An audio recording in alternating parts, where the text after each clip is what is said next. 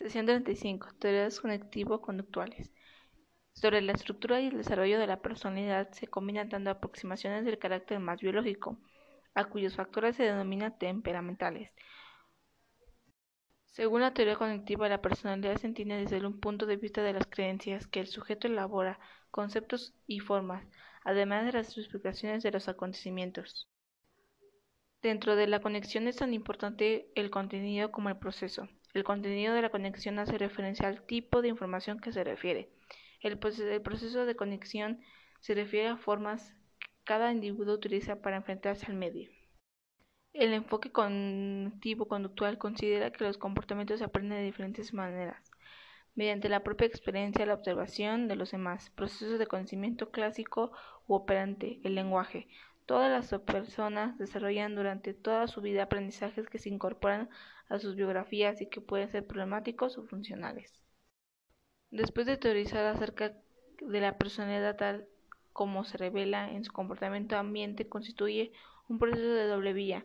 Autores como Bandura surgían que existe un tercer factor que debe ser considerado en este tipo de interacción, los procesos psicológicos de la persona. En esas teorías consideran que la capacidad de procesar el lenguaje, las imágenes y otros estímulos sensoriales en nuestra mente tiene un efecto en cómo nos comportamos, cómo nos desarrollamos, nuestros rasgos de personalidad y por lo tanto cómo afecta a nuestro ambiente. Con referente a nuestro sujeto de investigación, Juana Baraza Samperio, la Mataviejitas, se refiere a su mediante los aprendizajes que tuvo ella fue de algo de maltrato en colérico y sanguíneo. Asimismo, también sus ella fue una incorporación a su biografía que en este caso fue problemático. Tuvo un condicionamiento muy agresivo, hostil, puesto que recibía muchos maltratos y malas críticas sobre su personalidad. Asimismo, su ambiente constituye que era de doble vía, asimismo como hostil, agresivo y parte de sus hijos era un ambiente amoroso. En parte de la sociedad era una persona muy amable y, y que ayudaba a todas las personas.